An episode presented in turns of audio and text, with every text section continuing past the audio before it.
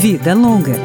Dicas para uma maturidade saudável, com Cláudio Ferreira. À medida em que a população vai envelhecendo, um conflito é inevitável. De um lado, o idoso, que quer preservar sua autonomia e continuar tomando suas decisões.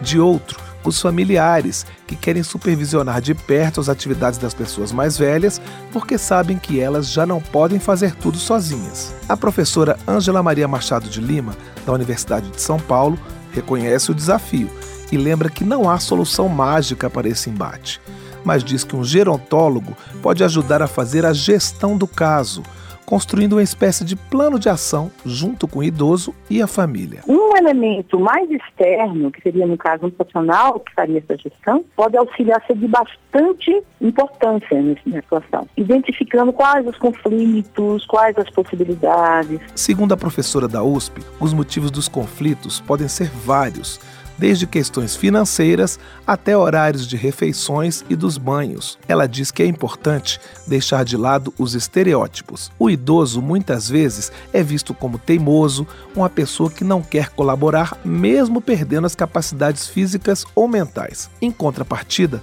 o cuidador é tido como uma pessoa chata, que quer sempre dar ordens e tratar o idoso como criança.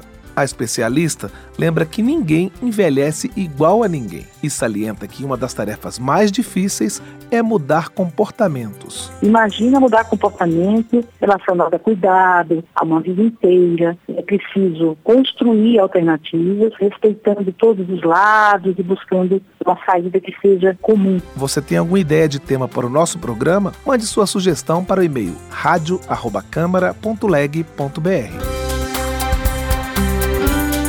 Vida Longa, com Cláudio Ferreira.